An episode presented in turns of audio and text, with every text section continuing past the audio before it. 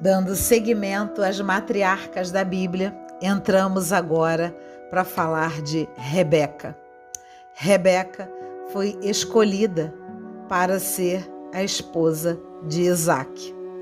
E vamos fazer né, uma, uma. Né, vamos relembrar esse momento né, onde é, Abraão estabelece um servo para ir à casa de seu irmão, né, Betuel, e buscar né, uma de suas filhas para ser a esposa de Isaac.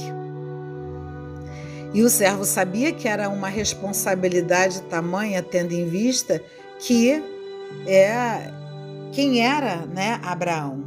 E o servo era claramente temente a Deus. E eu quero muito retomar essa parte para que nós lembremos algo que eu venho falando sempre com vocês sobre o nosso relacionamento com Deus. Como que é importante conversar com Deus. A conversa com Deus nos abre a inúmeras possibilidades, porque Deus claramente nos ouve e a Bíblia todo tempo nos mostra isso, todo tempo. E ele faz inclusive um combinado com Deus. E isso é o mais fabuloso de tudo. E se eu chegar perto do poço e alguém chegar e, e me der água, e der água para os meus cavalos, então ele, ele cria uma lista de coisas que para ele, como para gente, né, que é humano, né? E Deus entende perfeitamente que nós não temos ainda, né? Nós pedimos todos os dias ao Espírito Santo o espírito de ciência, tá, gente? É algo que nós temos que colocar no nosso dia a dia como hábito. Pedir Espírito Santo de Deus, distribui em mim os seus sete dons, me capacita com ciência, conhecimento, sabedoria, inteligência, obediência a Deus, humildade então, todos os dias devemos pedir isso, porque ao pedirmos isso, né, todos os dias, todos os dias o Espírito Santo nos dá. É como nós não tomamos, é, não, não nos alimentamos todos os dias, não tomamos banhos todos os dias, não temos a nossa rotina diária. Então, pedir ao Espírito Santo e conversar com Deus também tem que fazer parte da nossa rotina. Então ele faz um combinado com Deus. Então é meio que assim: Deus, eu não sei se eu preciso que o Senhor me ajude, porque eu quero encontrar uma boa esposa para o filho do meu patrão. E para isso eu vou listar coisas que eu vou conseguir entender que é ela. E assim acontece. E Deus ama tanto quando nós fazemos isso porque eu tenho certeza que vocês bem se recordam. Se não se recordarem, é só voltar lá no áudio. Que mal ele chega perto do poço e Rebeca já está ali pronta e vem e fala diligentemente, isso é de uma forma muito clara, dá água para ele, diz que vai é, é, dar água para os cavalos dele e assim sucessivamente. Então ele vê tudo acontecer, porque é assim que Deus é quando ele sabe que você pediu com toda a força do seu coração, que você está totalmente obediente para ele, que você não está andando nem para a esquerda nem para a direita, que a sua direção é ele, é assim que ele age. Então, Rebeca é uma das mulheres mais conhecidas da Bíblia, sobretudo por seu casamento com Isaac. Ela foi filha de Betuel, que era sobrinho de Abraão e não irmão. Ela era irmã de Labão, esposa de Isaac, mãe de Isaú e Jacó. O nome Rebeca vem do hebraico, que significa algo próximo de corda com laçada para amarrar animais pequenos. Como se fosse um laçarote, né? Conforme a raiz árabe rabunga, que significa amarrar firme. No capítulo 24 de Gênesis, a gente encontra esse relato que eu acabei de dizer sobre a escolha de Rebeca para ser filho de Isaac, para ser esposa de Isaac, filho de Abraão. A Bíblia diz que Abraão enviou Eliezer, o seu servo de confiança, à sua terra de origem, a fim de que buscasse uma esposa para seu filho Isaac. Eliezer orou a Deus e, ao chegar no poço fora da cidade, pediu um sinal para que ele pudesse fazer a escolha certa segundo a vontade de Deus.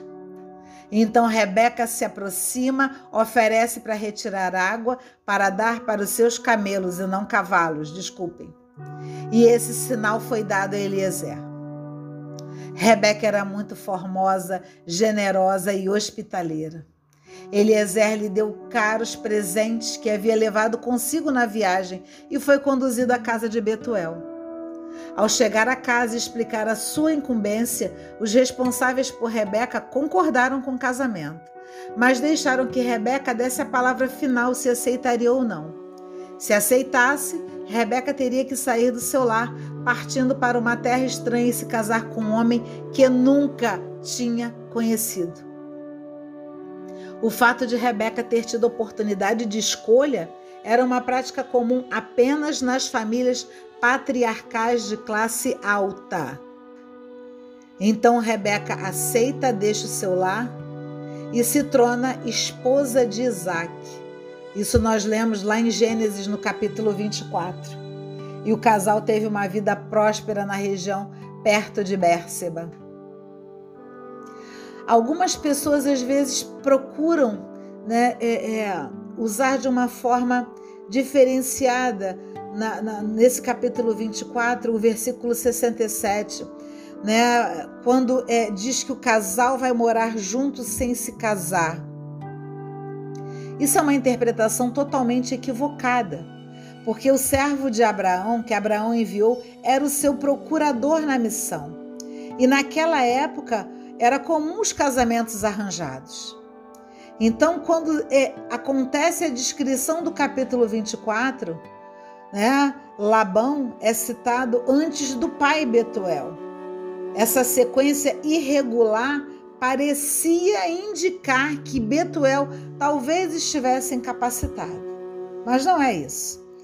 Isso confirma o fato de que, no, se você pegar o versículo 55, que é por isso que é bom estar com a Bíblia na mão, nesse mesmo capítulo, no capítulo 24, apenas Labão e a mãe de Rebeca são citados. Isso levanta a probabilidade de que seu irmão Labão respondia como patriarca da família, né, o qual tinha autoridade religiosa e civil pela sua casa.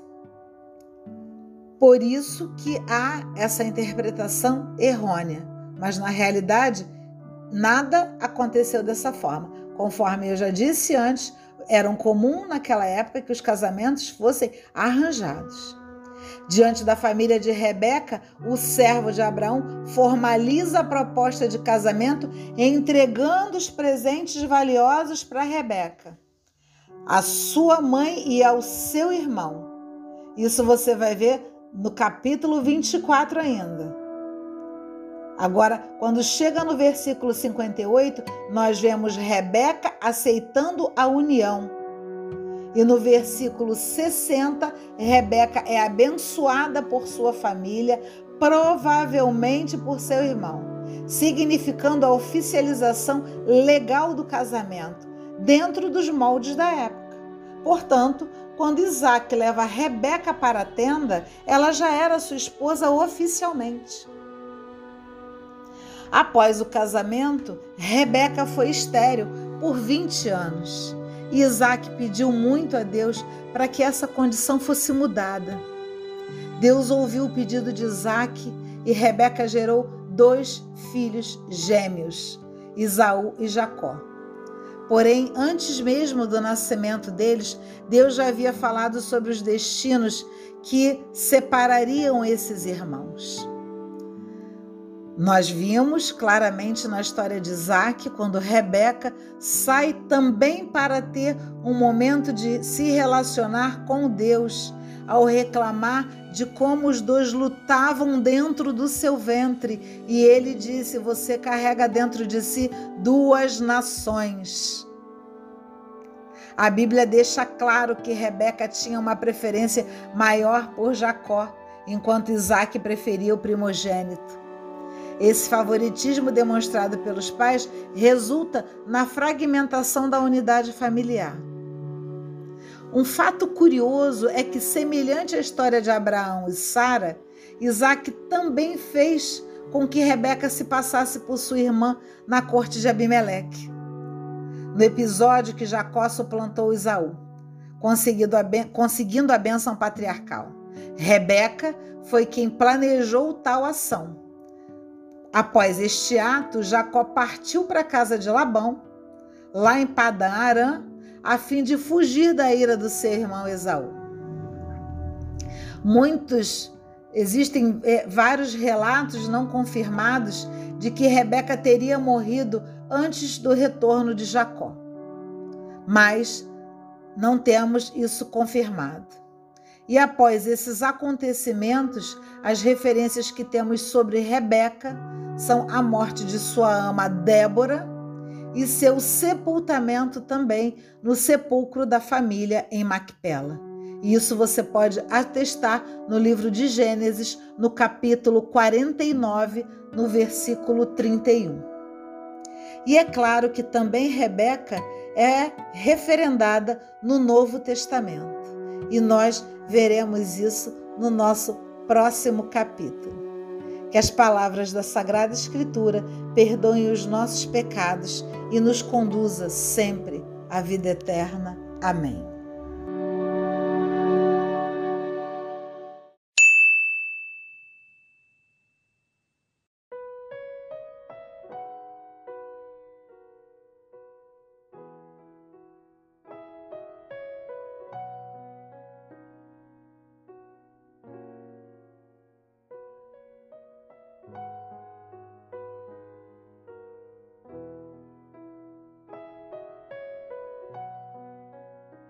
Em nome do Pai, do Filho e do Espírito Santo. Amém. Senhor, lança-me novamente ao livro de Lucas, porque o capítulo 6 tem uma riqueza que me inspira a oração. E nesse momento, eu peço para que vocês fechem seus olhos e vejam Jesus na sua frente. Só que mais do que isso, ele te chama pelo seu nome. Ele me chama, ele fala Luciana. Então imagine ele falando o seu nome. Assim como ele também chamava os discípulos pelo nome. Porque quando ele nos chama pelo nome, nós recebemos a fé que tem nele. A fé que nós precisamos ter e eu te peço nesse momento, Senhor, que chame a cada um que está ouvindo essas palavras, que ouça você falar, que ouça você dizer o nome da pessoa e dizer para a pessoa, como eu vou utilizar agora para mim. Luciana, permaneça aberta à mensagem de salvação que eu trouxe para o mundo.